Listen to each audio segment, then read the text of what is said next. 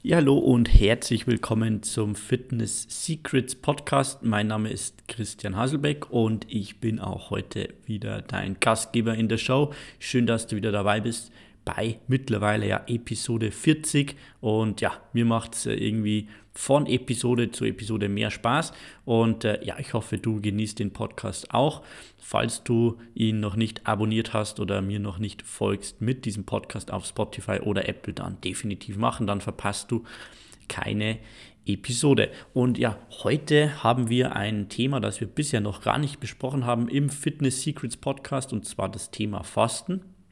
Und äh, da will ich dir heute mal so einen kleinen Crashkurs geben und eigentlich so für jeden hm, die beste Fastenmethode heute mal vorstellen oder zumindest Empfehlungen geben für verschiedene Zielgruppen. Okay? Also wie du wahrscheinlich weißt, ja, Fasten ist ja wirklich in den Vordergrund gerückt, was jetzt die Präsenz in der Öffentlichkeit betrifft. Es gibt auch zahlreiche prominente Vertreter aus dem Gesundheitsbereich, die hier ja diese Strategie promoten, vor allem immer wieder dieses intermittierende Fasten 16-8.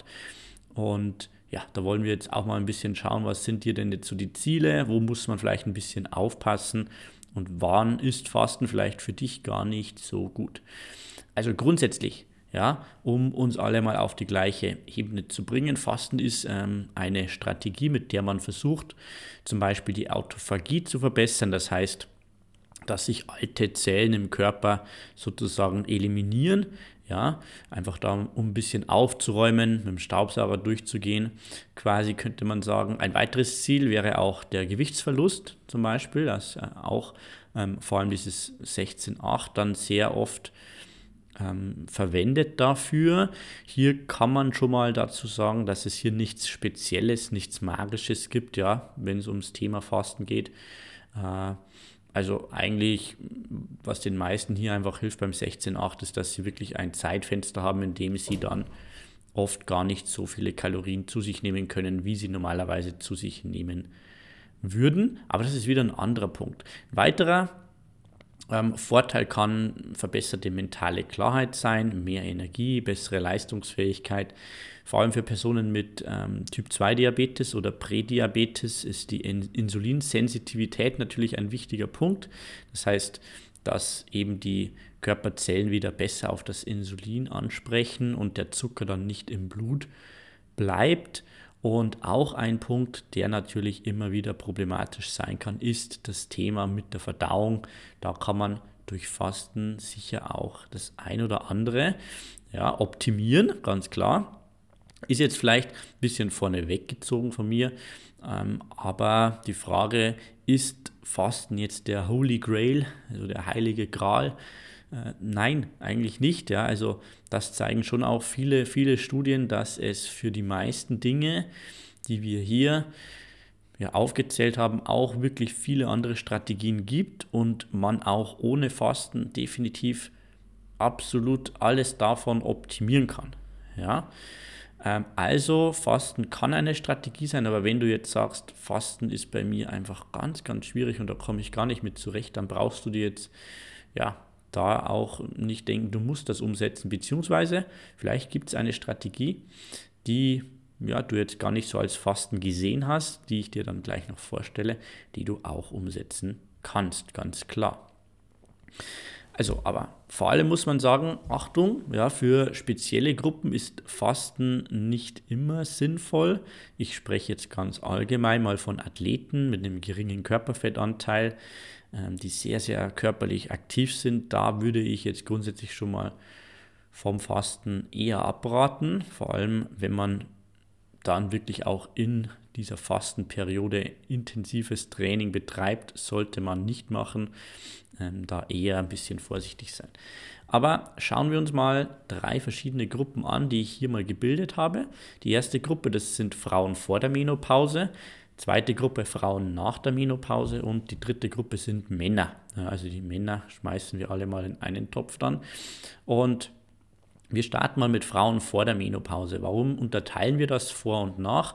Ganz einfach, weil Fasten natürlich einen großen Einfluss auf die Hormone hat, ja, und Von dem her müssen wir uns das einfach hier sozusagen ähm, ja, ganz klar in der Unterscheidung hier anschauen, weil die Situation hier einfach aus Hormonsicht eine andere ist.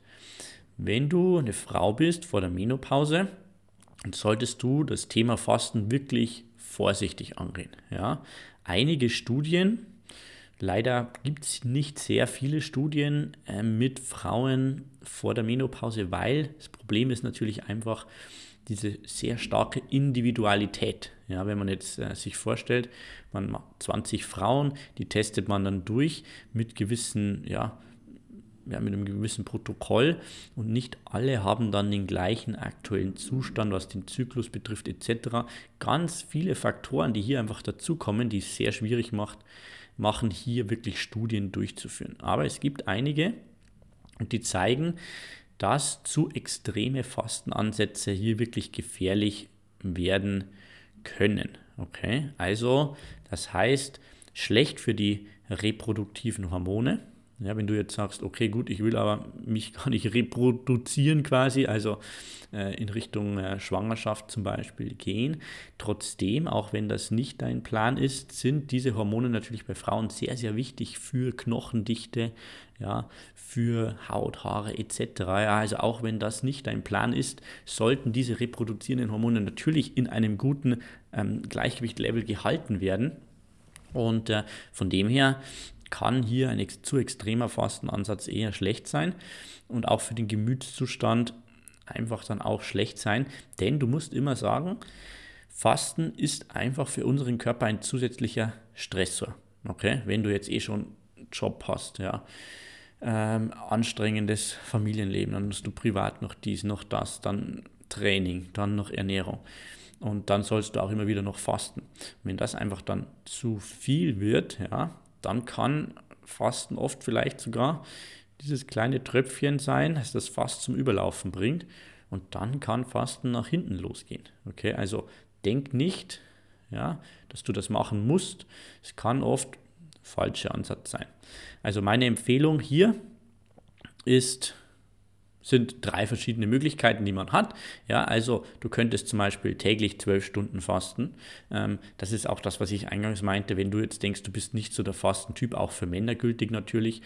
Zwölf Stunden ähm, ist definitiv umsetzbar, wenn du dir jetzt überlegst, okay, du isst um 19 Uhr das Abendessen, dann sollst du eigentlich vor 7 Uhr morgens nichts mehr essen, trinken, äh, und, also kalorienhaltiges Trinken dann hast du schon deine 12 Stunden. Und da zeigen schon Studien, dass der Unterschied zwischen 12 und 16 Stunden, was den Benefit, was die Vorteile bringt, jetzt gar nicht so dramatisch ist. Das heißt, das wäre zum Beispiel was, was du umsetzen könntest, ja, 12 Stunden täglich.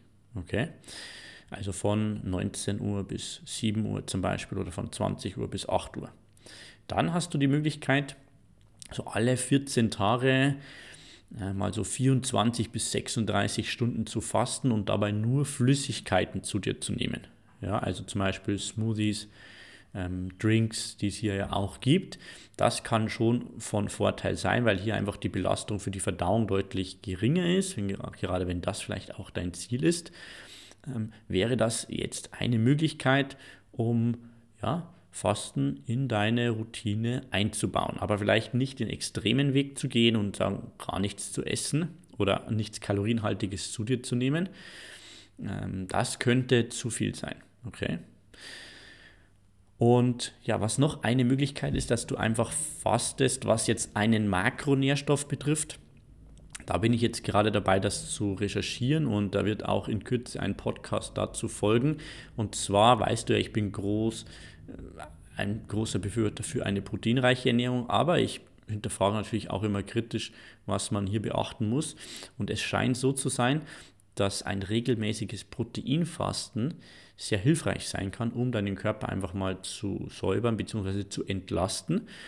Und da kann ich jetzt schon mal so ganz vorsichtig empfehlen, nach meinen ersten Recherchen, dass es sinnvoll sein kann, einmal pro Woche ein Proteinfasten zu machen. Wie gesagt, mehr Details folgen dann in einer separaten Episode, aber wahrscheinlich ist so der Sweet Spot irgendwo bei weniger als 15 Gramm Proteine an diesem Tag. Ja? Also das kannst du auch machen. Frauen vor der Menopause zusammengefasst, täglich 12 Stunden oder mal alle ja, sieben, vielleicht eher 14 Tage nur mal 24 bis 36 Stunden Flüssigkeiten zu dir zu nehmen, zum Beispiel Smoothies. Und äh, vielleicht Proteinfasten probieren. Einmal pro Woche wirklich eher die Verdauung hier etwas entlasten. Dann zweitens, Frauen nach der Menopause. Ähm, 12 bis 16 Stunden Fasten, zwei bis dreimal die, äh, die Woche an nicht aufeinanderfolgenden Tagen könnte eine ganz gute Strategie sein. Zum Beispiel von 8 Uhr abends bis 12 Uhr am nächsten Tag. Das sind 16 Stunden. Ja, und das machst du zwei bis dreimal pro Woche an nicht aufeinanderfolgenden Tagen, zum Beispiel Montag, Mittwoch, Freitag. Okay, wäre so eine Strategie, also dass man hier dann eher auf die 16 Stunden geht. Aber wie ich vorhin schon gesagt habe, der riesige Unterschied, ja, ist es da jetzt vielleicht nicht zwischen 12 und 16 Stunden. Okay.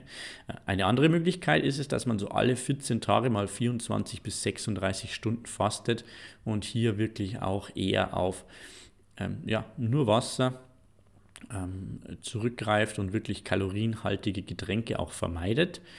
Ähm, Im Vergleich zu den Frauen vor der Menopause einfach hier die Hormonsituation ein bisschen entspannter, etwas anders, ja, und nicht ja, sozusagen der große Stressor wie jetzt bei der ersten Kategorie. Okay. Und ähm, ja, der dritte Punkt oder die dritte Kategorie sind dann die Männer. Bei Männern ist es ein bisschen ähm, leichter, alle in einen Topf zu werfen. Männer, so zeigen einige Studien, sind etwas weniger anfällig für die Effekte, beziehungsweise was die Effekte, die Auswirkungen von Fasten angeht. Das heißt, Männern würde ich empfehlen, wirklich einfach mal aus diesen ganzen Möglichkeiten, die man hat, die ich jetzt auch vorgestellt habe, einfach mal was auszuwählen, was jetzt auch wirklich mit der Zielsetzung übereinstimmt. Ja? Wenn jetzt dein Ziel zum Beispiel ist, eher so spiritueller Natur ist, dass du sagst, ich will mal einfach einen Tag mal wirklich auf Essen verzichten, auch ein bisschen mentale Stärke trainieren, dann kannst du das natürlich machen, wenn du sagst, mir geht es eher äh, darum, dass ich ja, ein bisschen abnehme vielleicht oder irgendwie nicht immer ständig so vollgestopft bin, dann kannst du ja auch mal ausprobieren, ähm, intermittierendes Fasten zu betreiben. Das habe ich auch probiert. Ähm, für mich ist es nichts, ja. Bei mir ist es einfach so, dass ich dann um 10 Uhr so viel Hunger habe, auch wenn ich noch so viel trinke, das stresst mich einfach viel zu viel. Ja, das ist für mich dann einfach nichts. Ja, man muss es ja auch nicht erzwingen, so wie ich es vorhin schon gesagt habe. Also Männer ruhig durchprobieren, ruhig schauen, was passt zu meinem Ziel. Frauen ein bisschen vorsichtiger sein, aber auch da natürlich auf deinen Körper hören, probier es aus, einmal irgendeine Disziplin oder eine Strategie zu fahren, wird dich jetzt nicht umbringen. Ja? Also einfach mal testen und wenn du damit gut zurechtkommst, dann kannst du das Ganze ja in deine Routine einbauen. Sei hier ruhig einmal ein bisschen kreativ, beziehungsweise teste das ein oder andere doch einfach mal aus und hör dann auf deinen Körper. Das ist ja immer das Allerbeste. Das war's für heute ähm, beim Fitness Secrets Podcast. Ich hoffe, diese Episode ist hilfreich für dich. Ähm, wie immer gibt es auch ähm, weitere Informationen in den Show Notes beziehungsweise auf unserer Website teamfitness30.de. Ich würde mich sehr freuen, wenn du diesen Podcast äh, sharest in den Social Media, besonders auf Instagram und mich verlinkst at Coach Christian Hasselbeck. Ich wünsche dir eine schöne Restwoche und wir hören uns dann beim nächsten Mal wieder hier im Fitness Secrets Podcast. Bis dann. Ciao.